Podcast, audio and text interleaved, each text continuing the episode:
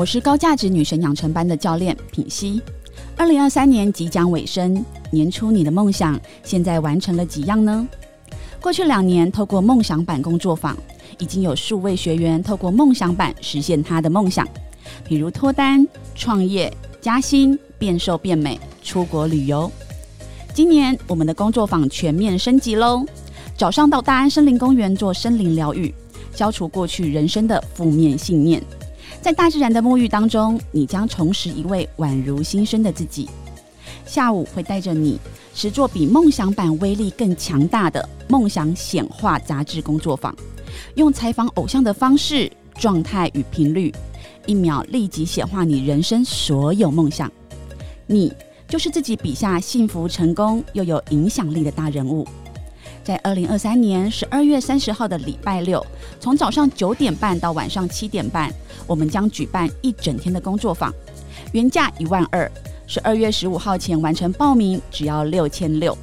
报名链接放在下方。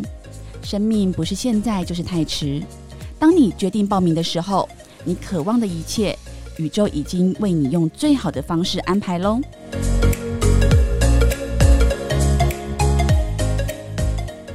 大家好，我是 V 头大叔，我是品熙，欢迎收听今晚的粉红地狱辛辣面。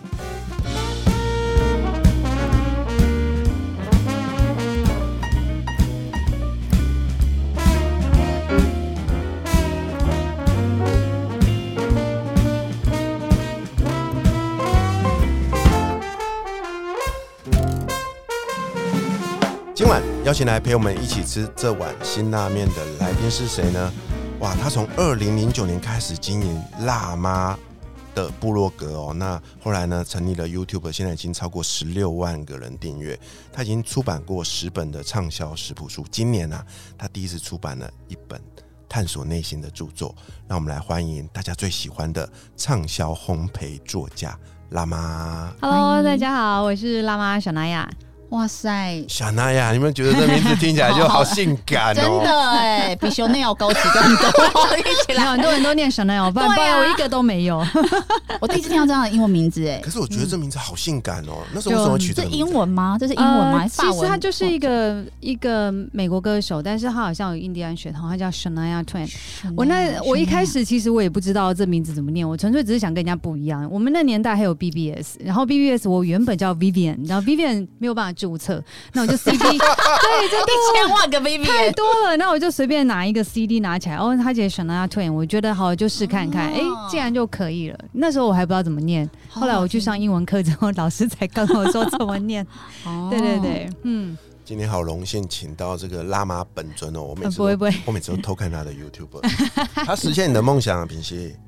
想当贤惠的家庭主妇吗？这？是一个，第二个就是啊，他呃前阵子搬搬了一个新家，透天，哦天然后哪，开箱，他现在是陆续开箱，从这个客厅开始开，厨在哪里？买在哪里？在台北，嗯。什么？在透天还能在台北？老公没有，我们我们我们嗯偏那个比较郊区啦，对，多我们我也郊区啊很想在，台北我也很想在新一区。台北的郊区是哪里啊？台北市吗可是？我觉得他把他的那个老公寓哦，整个整修的，嗯哇，我的天哪，那你就是完全就是我，你一看你一定流口水。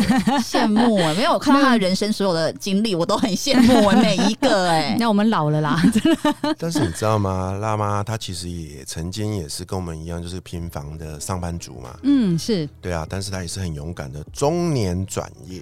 对而且我看到她说，她本来想当唱跳歌手是嘛啊，是啊，所以你对于自己的歌喉是很有信心的。那时候是很喜欢。对哦，其实我在大学的时候都有去参加比赛那。你的主题曲拿手的主题曲是什么？哦，我那时候有唱过，就是哎、我已经有点李玟的歌我有唱过，然后真的有得奖的，不是得有入围决赛的，是许茹芸的歌。如果天如果云知道吗？没有没有，我唱蛮冷门的，就是叫呃看透。那你可以唱一下吗？现场，李可这个不是应该欢呼一下吗？看后，让我们来欢迎小小 小安娜娜，小 A 娜是的，小安娜。哎我，太久没唱了看透对啊，太久没唱，晚一点再唱。我们好，先等一下我们先暖身一。下，然后这个当结尾的时候，一定要记得让他哦，唱一下就这一集。的结尾嘛，对对对对看透。所以那时候是有曾经经历过那个就是呃什么超级星光大道那一段的年代吗？嗯，对，那时候其实我已经在喂母奶了。什么？你是说你去参加星光大道？没有没有没有，哦我说那时候其实我在看的时候很羡慕的时候，那时候我是已经生完小孩在喂母奶，所以那时候我就觉得很痛苦。为什么星光大道不是在我年轻的时候出现的？因为我那时候我要参加也没办法，因为他最大的年纪就是二十六岁，所以杨宗纬才后来被踢爆年纪。谎，难怪还要谎报年纪。对 对对，嗯所以就会那时候就有一些遗憾，然后一直到呃三十四岁的时候，我就我再也受不了了，所以才会去参加那个明星明星的培训班。哇，三十四岁才去参加呢。没错，因为我觉得那时候小孩呃老二生完之后大概快一岁了，那我觉得如果我再不去尝试，我觉得这辈子会非常的后悔。哎、我我我、嗯我好好难相信，因为她的外表看起来就是一个好妈妈，然后没有，我最讨厌人家觉得我是好妈妈。就是外形，然后感觉就是我为家庭牺牲奉献的，没有没有，然后还有我不就是是她的这种人。背景啊，什么 正大什么的，就是都是好孩子的路线。嗯但是他内心就是有一个我不服输，我我我要我蠢蠢欲动，我很渴望的那个明星梦哎、对对对对，就是那时候就觉得无论如何我一定要去试看看。我觉得难怪他现在什么 YouTube 呃，那有粉丝也有三十万、三十六万人，嗯，就是。我觉得这一切也都不是偶然呢、就是他真真的。的他想要的时候，他是很专注、很执着的去对把它完成。没错没错。嗯。那完全就是我我在书里面说的啊，就是把梦想当做目标，脚踏实地的，一直往那个地方前进的人，嗯嗯一，直到现在哦。你知道他出了几本书吗？十？本啊，十本食谱书啊，还 还。食谱书，我的意思说，复培没有那么多吗？傅培培好像一百多本，所以他还有九十本可以改。人家。复培没那我不要。几岁，哎、可是他没有就这样满足哦，他这次嗯最新出的这本书啊，在里面写的就是完全又回到了自己身为一个女性的呃内在探索跟心灵成长的过程，我看的是很感动哎、对啊，谢。谢。我们常说一个人在背后看起来光鲜亮丽嘛，对不对？你看他做的每一个，他哎、他做的每个面包怎么都跟他长得一样，都好漂亮哦。哇！你会讲话了啦！我们还是常做失败，没有贴出来而已。但你可惜是不能吃，不能吃它，不然你就说哇，跟本人一样美味，那这样她老公很高兴。我可能被抓去关没有今。天没有带他来，今天他在家里那个整修。对啊，然后你看哦，然后这一次出的这本书里面呢，哇，写了好多好多关于自己哦，然后也嗯揭露了自己其实啊是一个所谓的高敏感族。嗯，对啊，所以今天一开始我就想要请辣妈来分享这件事哦，因为我们小时候根本就没有听过这个名字嘛，对不对？我小时候真的也不知道。是啊，对，然后而且又很好笑，就是其实不瞒你说，我跟品熙也都是，真的吗？嗯，就是说对于。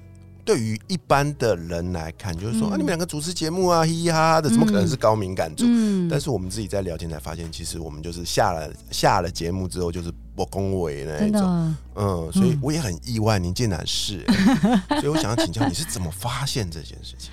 其实就如 Vito 讲的，其实我们小时候真的就没有所谓的高敏感族，是后来有一本叫什么呃高敏感是个天赋那本书之后，嗯。不是去做一些测验，诶，我发现我还真的是诶，我后来发现其实我很容易受别人的话影响，嗯，对，然后呃不自觉就会想很多，然后但是我觉得那本书里面他也有提到一些呃让我观察自己的点，我发现我也蛮容易因为一些小事而开心，你会因为小事难过，但是相反你会因为小事而开心，那也会因为小事而很感动。你看像是我只要每一次哦看到那个救护车要经过，然后那个车子每一台都在让我就会流眼泪。哇，这么敏感，对，就很夸张。然后上次也是在路上看到，呃，有一个行动比较不方便的那个路人，然后其实他就是走到马路一半，已经绿灯了，你知道所有的人都在等他。包含公车、机车，全部都等他走过去之后，大家才走。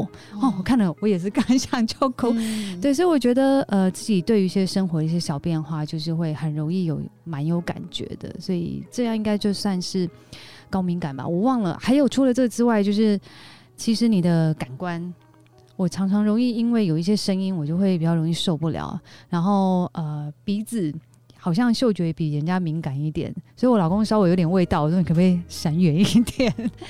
那嗯所以你觉得这件事情在你生活中造成什么样的可能痛苦或者是不方便吗？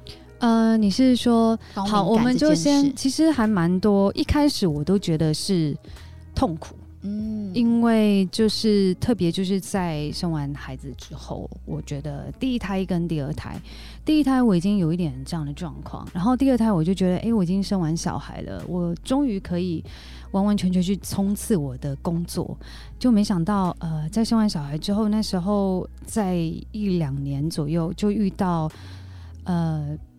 大概是生完第一胎之后，就有所谓的金融风暴嘛，二零零八年，然后之后二零零九年之后，其实整个金融市场状况没有比较好，所以我原本以为自己可以浴火重生，就没想到越陷越深，真的。所以那时候我非常痛苦，我就是跟我先生说，我放眼看过去，我觉得我所有的同事都非常的优秀，那我觉得我自己一直都做不好，嗯对，那一直陷入那种自责。然后只要稍微人家给我一个眼神，因为我们必须要常去面对客户。那如果他问我什么事情，我觉得我自己答的不是很好，我就会一直在想说，我刚刚明明可以怎么样做会更好。那你就是会陷入这样的自责。那一直到白天，你就是有其他事情分散嘛，你不会有那么多时间去想。可是等到晚上的时候，孩子也睡了，哇，你。等到你有空的时候，那些思绪全部都回来，在攻击自己，对，攻击自己一次嗯。所以那段期间，我每天都在那边跟我老公说，我为什么这么懒呢？我为什么就是做的没有人家好？然后就一直哭，一直哭。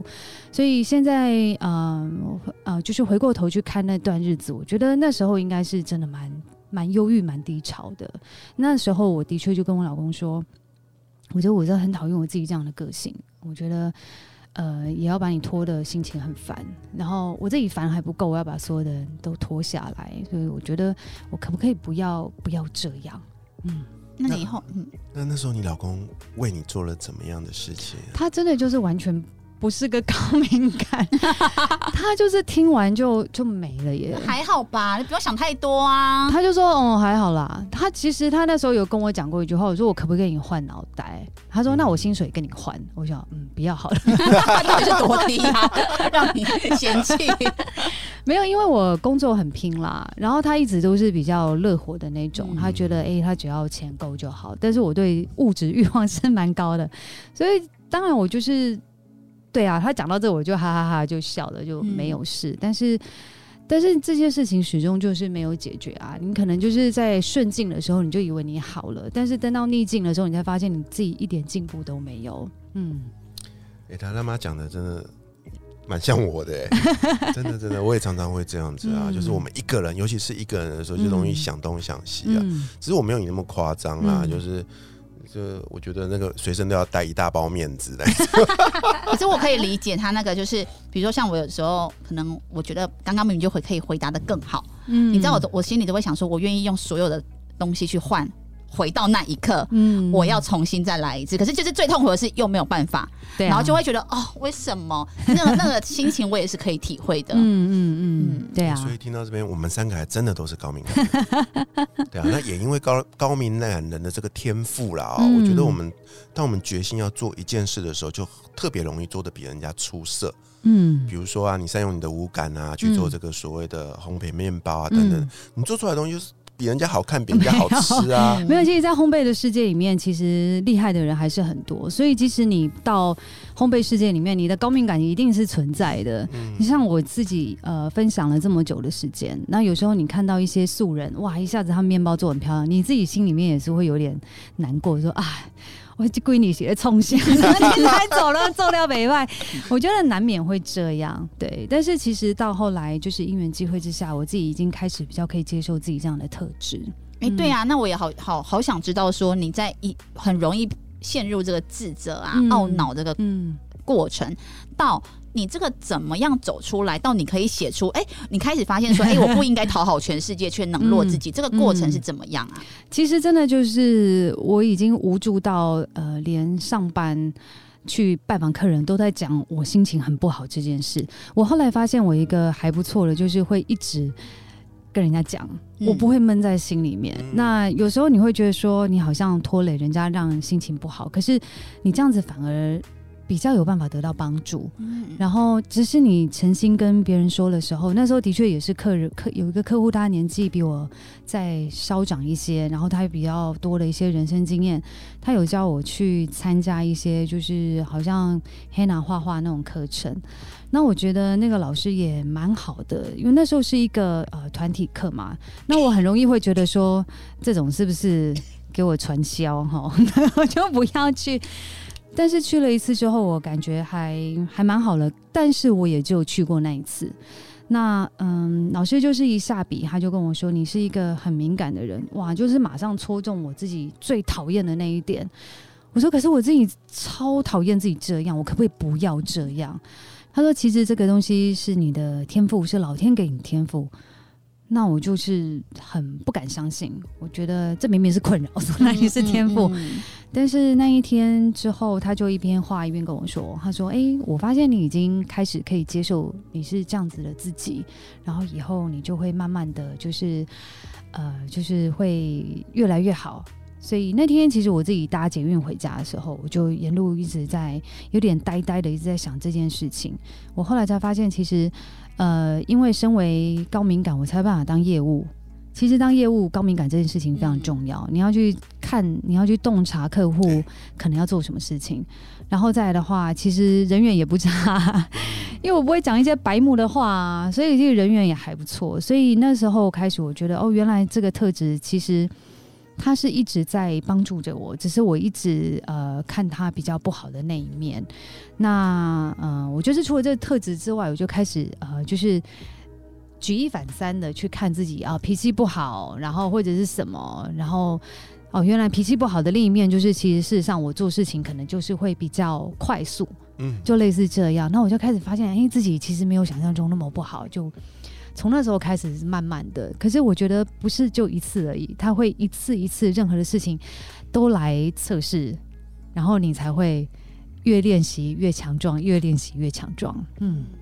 所以那时候决定中年转业嘛，哈，开始做这个叫自媒体啊。对，一路上我相信也是一个重新接受自己、重新学习、重新成长的过程。嗯嗯嗯，对不对？你刚刚提到几个过程，我觉得很有感啊。第一个就是你要相信自己，嗯。第二个就是你要肯定自己，嗯。最重要的是你要鼓励自己。对，对啊，在这个过程中就慢慢、慢、慢慢的让自己变得完整。嗯，对啊。品心，你有没有看过那个啊？叫什么？就是失落的一角啊。啊，你没有看过啊？好啦，我要说的就是说，我们人啊，都很容易去跟外头去比较，然后就觉得自己是不完整的，是残缺的，你知道？可是其实你已经是个完整的，嗯，对啊。那我觉得我在你的这个自己的这个呃成长的一个过程啊，我我有看到这样的一个一个蜕变的感觉。现在的你是非常有自信的，然后这个神采奕奕的，然后也拥有这么多支持你的人，对啊，包含到今年还写了一本这样的书，嗯嗯，我真的觉得超棒的。可是我回应一下刚刚你讲的，就是说比较这件事情，嗯因为透透过刚刚大家分享，就会看到，哎，你会永远都看到自己。比别人差的那一面嘛，其实这个我很有感，因为我永远都在比较，我我就是透过比较，我才知道说我不不足哪边，我才会想要去把它弥补更好。嗯嗯但是你知道最近就是有一个自媒体在大陆，张琪，嗯，张琪。现在很红嘛，对，有出一本书嘛，对。然后呢，他呢就是在别人问他说，那你观察到什么有自信的人都有什么样的特质或优秀的人？嗯，他就说他会比较。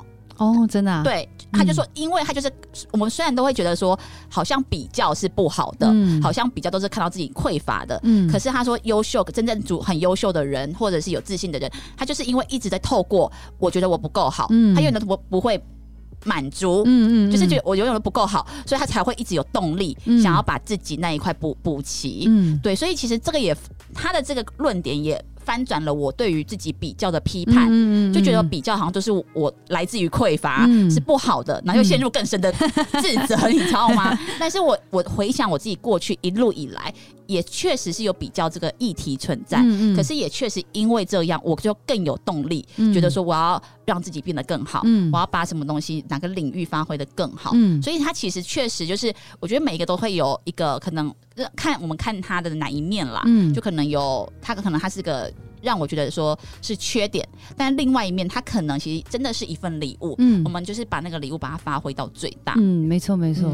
就像您刚刚说的这个高敏感这件事情嘛，对对不对？某个角度它可能会让我们陷入的一定程度的自责啊、嗯比较啊、难过啊、纠结啊。但是如果你善用这个缺点，你反而能够在你的这个工作上发挥过人的一个才能啊，嗯得到一个好人缘啊，然后应对进退都很棒、啊得。体嗯，没错对没错就，像那个我们之前讨论过的太极的阴阳嘛，嗯。其实它都是共存的啦。对，没错，就是呃，我觉得就是看用比较中性的角度，对你也不用太哦，这个东西帮我好多，也不用也不用这么嗨啊，就是你用稍微比较中性的角度，你会发现其实真的就是还不错，你就是把它善用到适合的地方，就觉得哎、诶我自己这样真的蛮好的，嗯。嗯。哎、那你这个高敏感在有小孩之后，嗯。在亲子之间，嗯，就是有是高敏感的妈妈，你会怎么样啊？哦，我觉得一开始真的好痛苦哦，对啊，我小孩子一个就开始，呃对对，就是带第一个的时候，我简直是非常痛苦。所以一开始呢，我是请保姆，大概